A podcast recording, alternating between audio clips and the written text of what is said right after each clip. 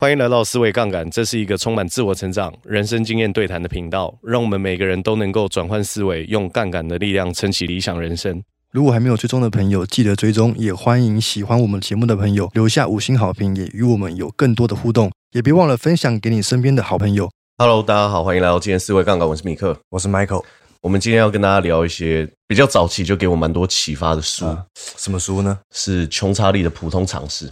啊，查理蒙格，他是介绍查理蒙格。虽然不是这本书不是全部都是他写的，啊，不过它里面传递了很多他的智慧，记录了很多他演讲的讲稿在里面。是都关于投资的吗？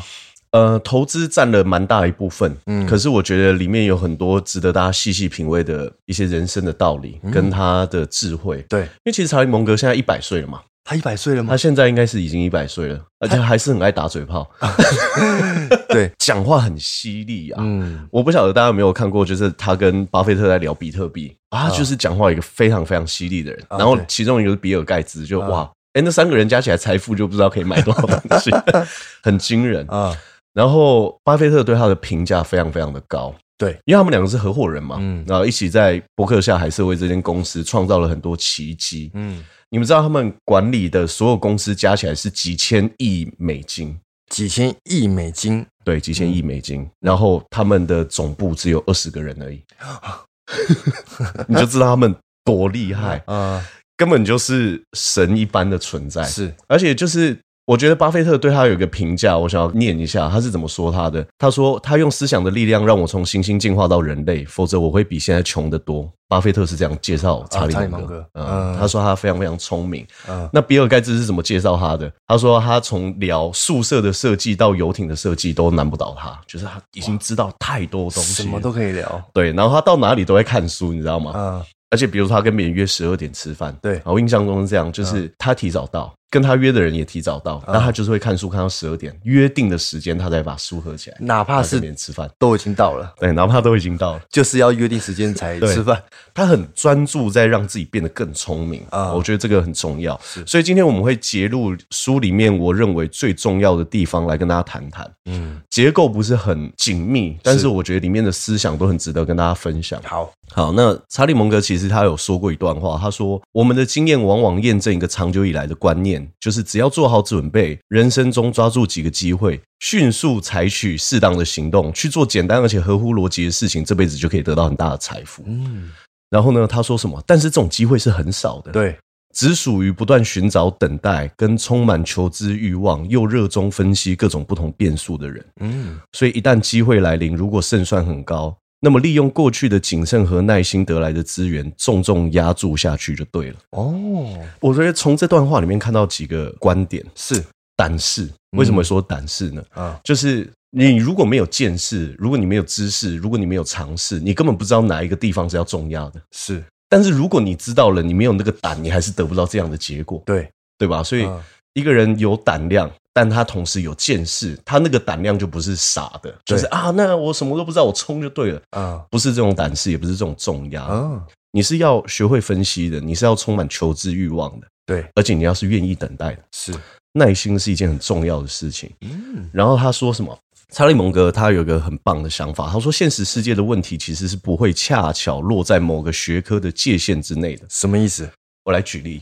比如说我们今天要聊创业，有没有办法只学一门学科就把创业聊得很好？不可能，然后就是或者你生意就做得很好，不可能。创业是一件什么事情？你可能要了解商业学啊、嗯你可能还要去读战略管理，然后你可能要了解会计啊、嗯，你可能要了解一下很多很多不同的东西的议题，对，你可能才可以把一件事情处理好。啊，或者我们讲，把一段感情关系经营的很好，一门学科就可以完成吗？不 行，不行，你可能要综合很多知识，你才可以把它处理的越来越得心应手。所以现实中是没有任何一个问题，就刚好就啊，会计学。哦，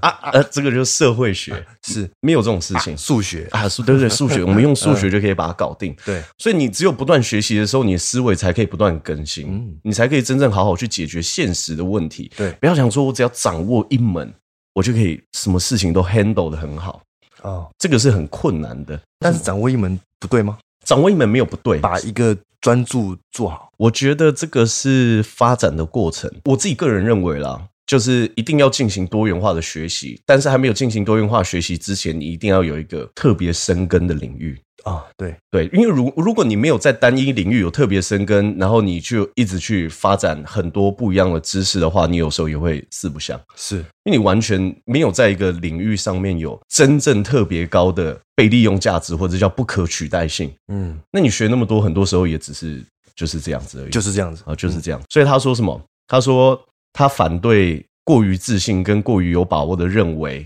自己在某一次行动是利大于弊的。他说，其实我们要应对任何一件事情，都是有高度复杂的系统。嗯，其实创业就是这样子、啊，，对，做生意就是这样，啊甚至投资也是。他说，任何事物都会跟其他因素互相影响，嗯所以我会鼓励大家一定要多去阅读，或者是多去听一些跟你不一样的观点，或者你过去不曾接触过的学科。啊，我觉得这个是会有很大的帮助的。然后，查理蒙格算是一个非常重视，我觉得让自己不断变更聪明这件事情的人。有没有一个镜头呢？我觉得，如果你真心热爱一件事情，你就不一定要啊去寻找它的尽头在哪边。是比如说，品尝美食这件事情，它或许不需要有个尽头，啊，没错，嗯因为那是你的兴趣跟你的热爱。嗯，所以，如果你把成长这件事情当做你的兴趣跟热爱的话，你第一个你不需要探讨尽头在哪，第二件事情是你一定会因此而越活越好。对，我觉得这很关键。对那他在书里面有引引用一句话，就是蛮犀利的。我记得是约翰路易斯讲，他说：“没有脑袋，只是一个顶上长着头发的脖子。”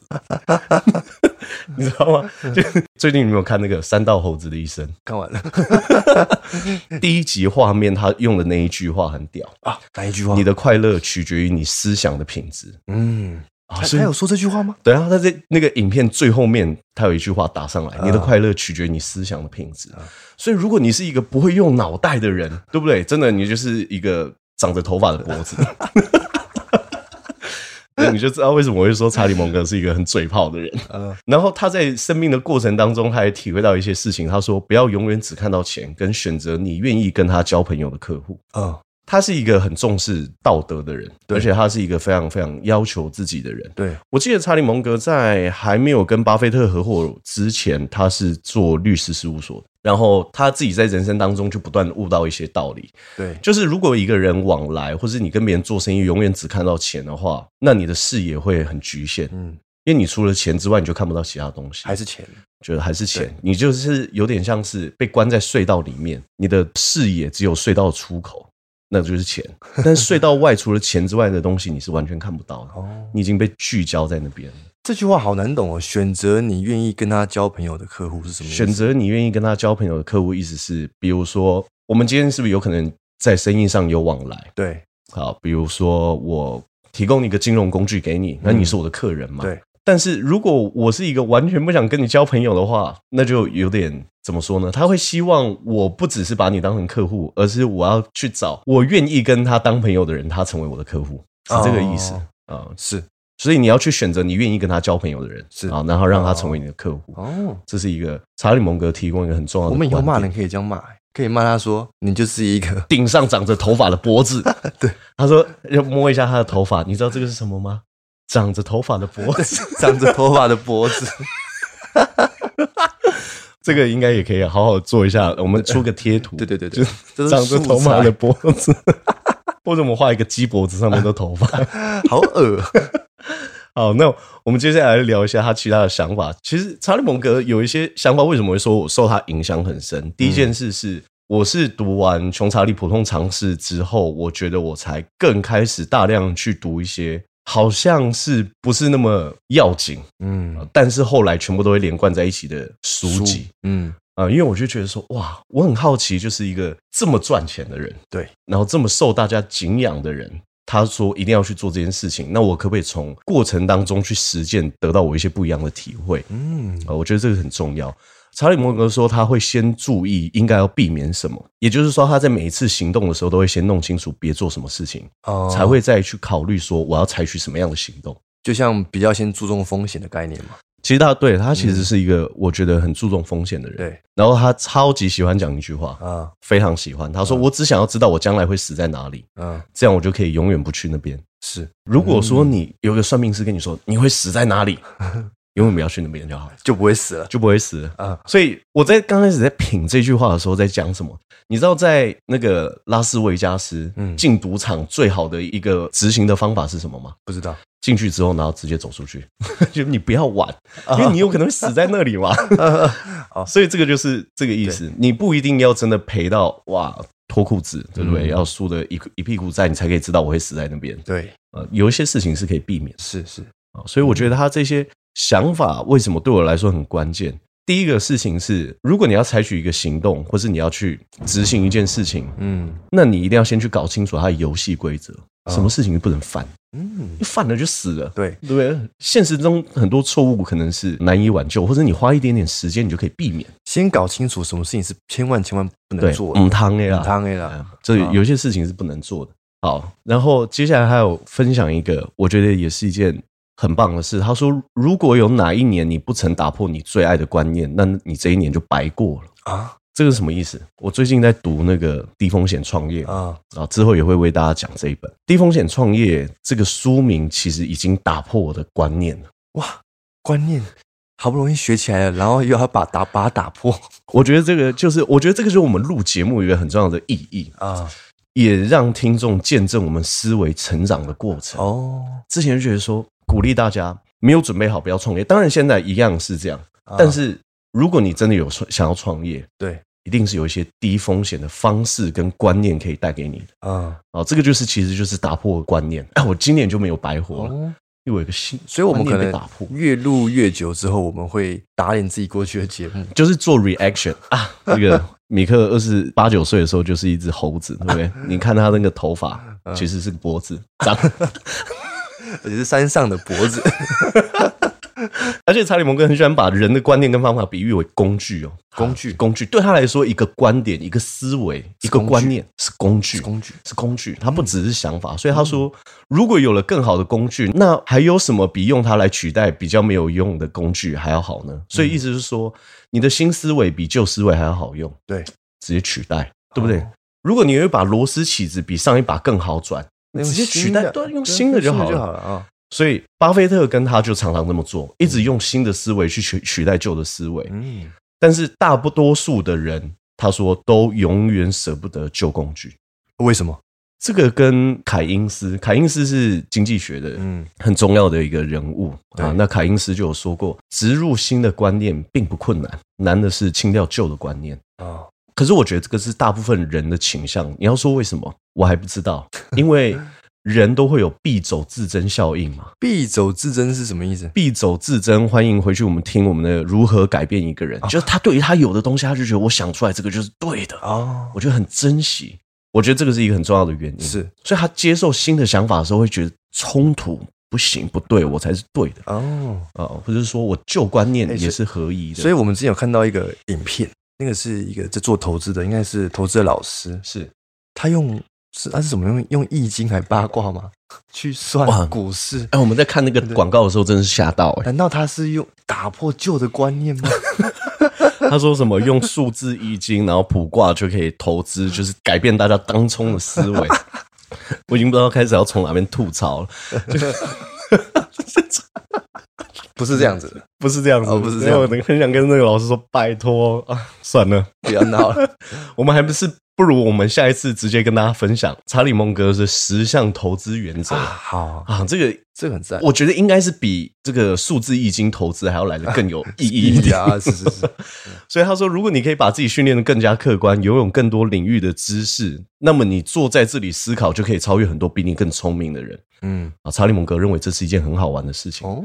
他说，何况还能因此赚到很多钱，我本人就是活生生的证据。哇，很嘴很嘴啊，很屌啊，很屌啊！重点是他屌完之后，没有人可以说什么。啊、他一直想要告诉大家我很屌，我很屌对，对，他有一句名言呐、 哦，这句名言我真的是，我看那本书的时候，我看到这一段的时候，我真的是直接欢喜，啊，什么名学言，到了，嘴炮之王就是这样嘴的。他说：“你是聪明的，嗯，我是对的，所以有一天你会发现我是对的。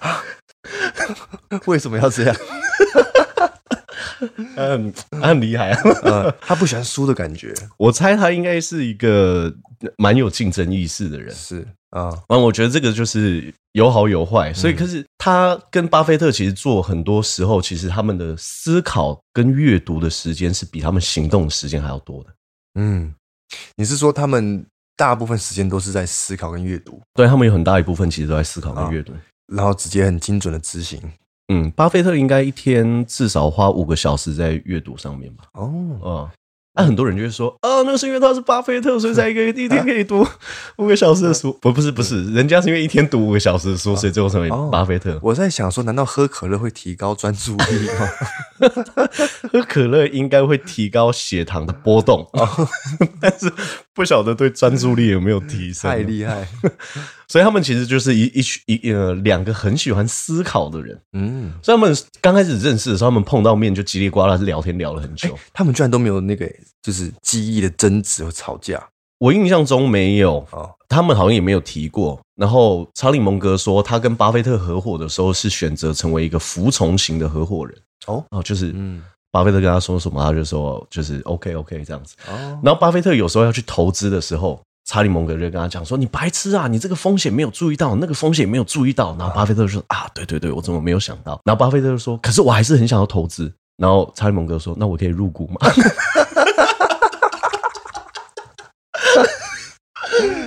就他的角色其实是他会跟你提出有什么样的风险，啊可风险他同时间之间也很信任巴菲特的眼啊光跟选择。他会去提醒巴菲特说：“哎、你这边要注意哦，那边对要注意哦，对对对这边对对危险对哦对对啊，加危险啦啊！你那一波注意点这个，啊！不过我们可以一起去，不过你真的想做，我要入股。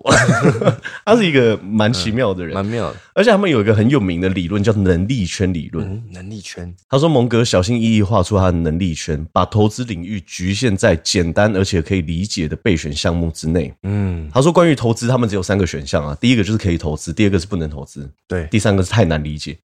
到底什么意思？太难理解，意思是说，比如说，可能对于 AI 的科技这些东西，或者是说加密货币这些东西，对他们来说，这个可能就是太难理哦解，太难理解就不碰。太难理解，他们也不会碰、啊。嗯、所以就是可以投资，不能投资，还有一些太难理解的。所以他们其实投资很多船产啊，哎、其实它这这个三个选项蛮蛮蛮实用的。对啊，很实用，非常实用啊。就是你看不懂，你不要碰，嗯，因哦对为，它太难理解。对对对对对，其实有很多金融商品也就是长这样子啊。嗯我们说衍生性金融商品或者是一些就是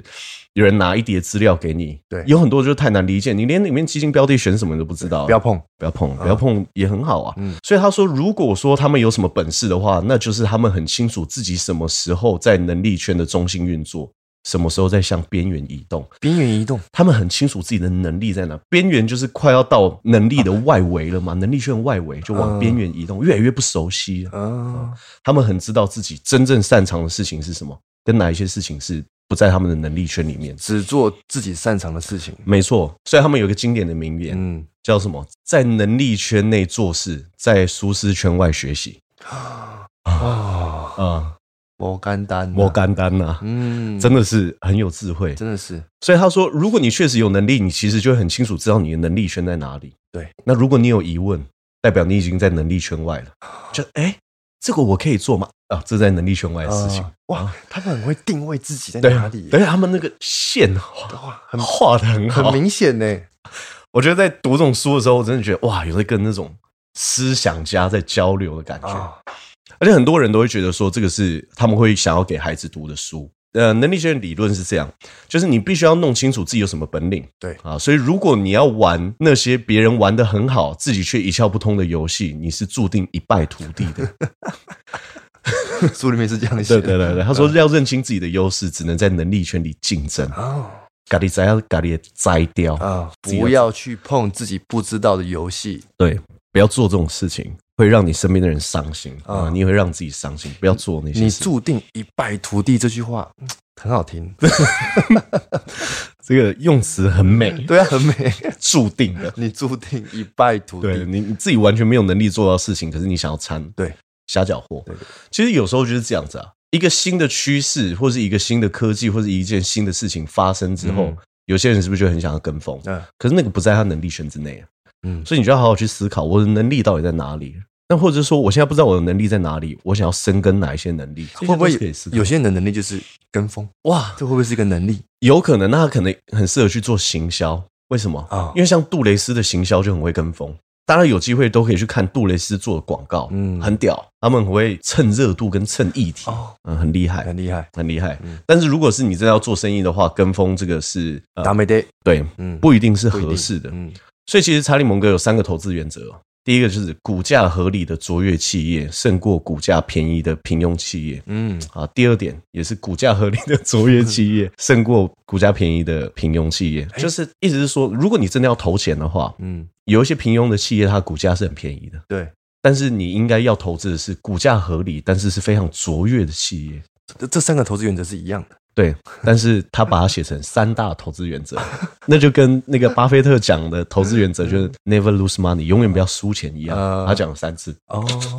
好特别的投资原 则，对，没而且错是，三大哦， 这也是三大，三大一样的。三大可是只有一大，就是重要的事情说三遍，哦，所以他们这种投资的原则其实是需要很很大的自制力的。啊，为什么？因为你不能随便去乱投资啊，就是你要看清楚这个企业到底是不是自己要的。嗯对，巴菲特有一次在跟别人分享说，我怎么可以有办法改善大家的投资绩效？就是你拿一个有二十格的方块，然后每投资一次就划掉一格，然后你人生只有二十次投资机会，你这样就有机会拉高你的投资报酬率，嗯哦真因的为你会很很谨慎啊。啊，你在有限的资源里面做选择，因为因为你现在，比如说你现在手头上哈有有五千万，嗯，那你有可能投资就乱投嘛？对那你乱投资不能说不好啊，可是它可能会接近平庸的投资报酬率，嗯因为你够分散嘛。对，够分散通常就是平庸、嗯普通、嗯中等这样子。但是如果你真的很知道我的能力在哪，我看得懂哪一些企业，然后我人生只有二十次出手机会。你反而有可能会投中一些你真的哦懂的东西啊，嗯，你不会不懂的东西乱投嘛？比如对说，虽然我念过电机，但我不懂电子股，哎、啊硬要每天投电子股，哦，对对，因为你知道出手次数是有限的，对，出手次数有限，落在好球带的球才打。这也可以是应用在，例如说每一年我要拼多少投资报酬率，，对，那我要出手几次，限自己的出手次对数，限制自己出手次也数可以拉高这个绩效，有机会，因为你会哦更谨慎。都会更谨慎。而且他说这样子做，就是因为你要一直筛选嘛，嗯这样做会造成长时间没有明显的行动。就他们一直在阅读，一直在观察，一直在决策，哦嗯一直在整理自己的思那会不维。会造成该出手的时候不敢出手啊？ 我虽然都已经看好了，但是好可怕。我觉得跟刚刚前面讲的一样，因为他说看对机会，他会选择重压，哦所以我感觉他们应该是那种比大家想象中更有嗯胆识的是人。但不是叫大家看到机会中了，对了就中要。对，因为你们要真的确定你自己看得呃懂。 对对对对对啊，这个很关键，嗯嗯所以这个也是为什么我们下一本要紧接为大家讲低风险创业的原因，啊记得真好。因为我们要告诉大家很多思考的模型是可以去管理你自己的创业生涯的、嗯啊，你就不会真的想说啊，查理蒙哥说要重拼的，结果你真的拼身家 对，啊，有很多方法是可以降低风 险，呃，所以他们其实花在学习跟思考时间是很多的，啊，然后他们所体现出来就是纪律跟耐心的混合物，嗯，有一个人是这样形容查理蒙格，他说他是有一种绝不妥协，把手上牌打好的决心。就对于他一定要把手上牌打好，嗯他是很有决心的，哦，所以他才需要阅读、是思考跟这些事情。因为他要让他每一次打牌的出手都是精准的。对，你不一定会拿到好牌啊，老实说。而且他在意的其实也不是赢牌，他在意的事情是无论拿到什么牌，我可不可以把它打好。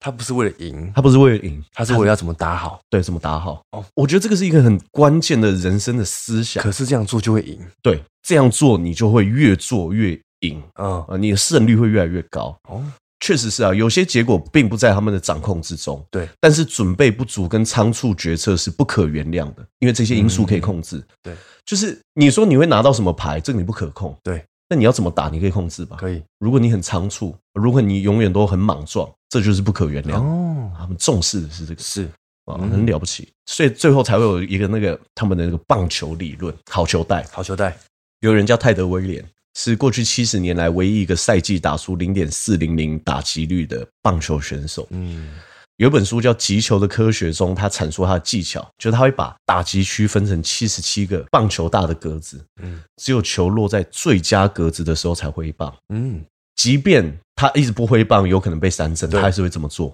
哦然后他打击率是过去七十年来最高的哦，啊、你是说他看球的时候，他会把视线某个区域画成七十七格？对对对对对对。哦，然后他只打好球带，好球带他觉得可以打的那个位置。嗯，然后他是打击率最高的选手。哇哇！所以他说，因为挥棒去打那些最差格子的球，会大大降低打击率。嗯，这个思想影响巴菲特跟查理蒙格很多啊。哦，因为在好球带的球才打，嗯，他们只打好球带里面的球因为，胜率才高啊。胜率才高。这第一点，第二点是现实生活中，你就算球进好球带，你不挥棒，你不会被三振啊，嗯，啊对，所以你是可以更谨慎的哦去面对你的投资。嗯哦，这个是一个非常非常重要的观点。嗯我们接下来跟大家分享，其实蒙哥有个语录，他说有系统的尝试或者非尝试是非常基础的知识，哇，好拗口啊，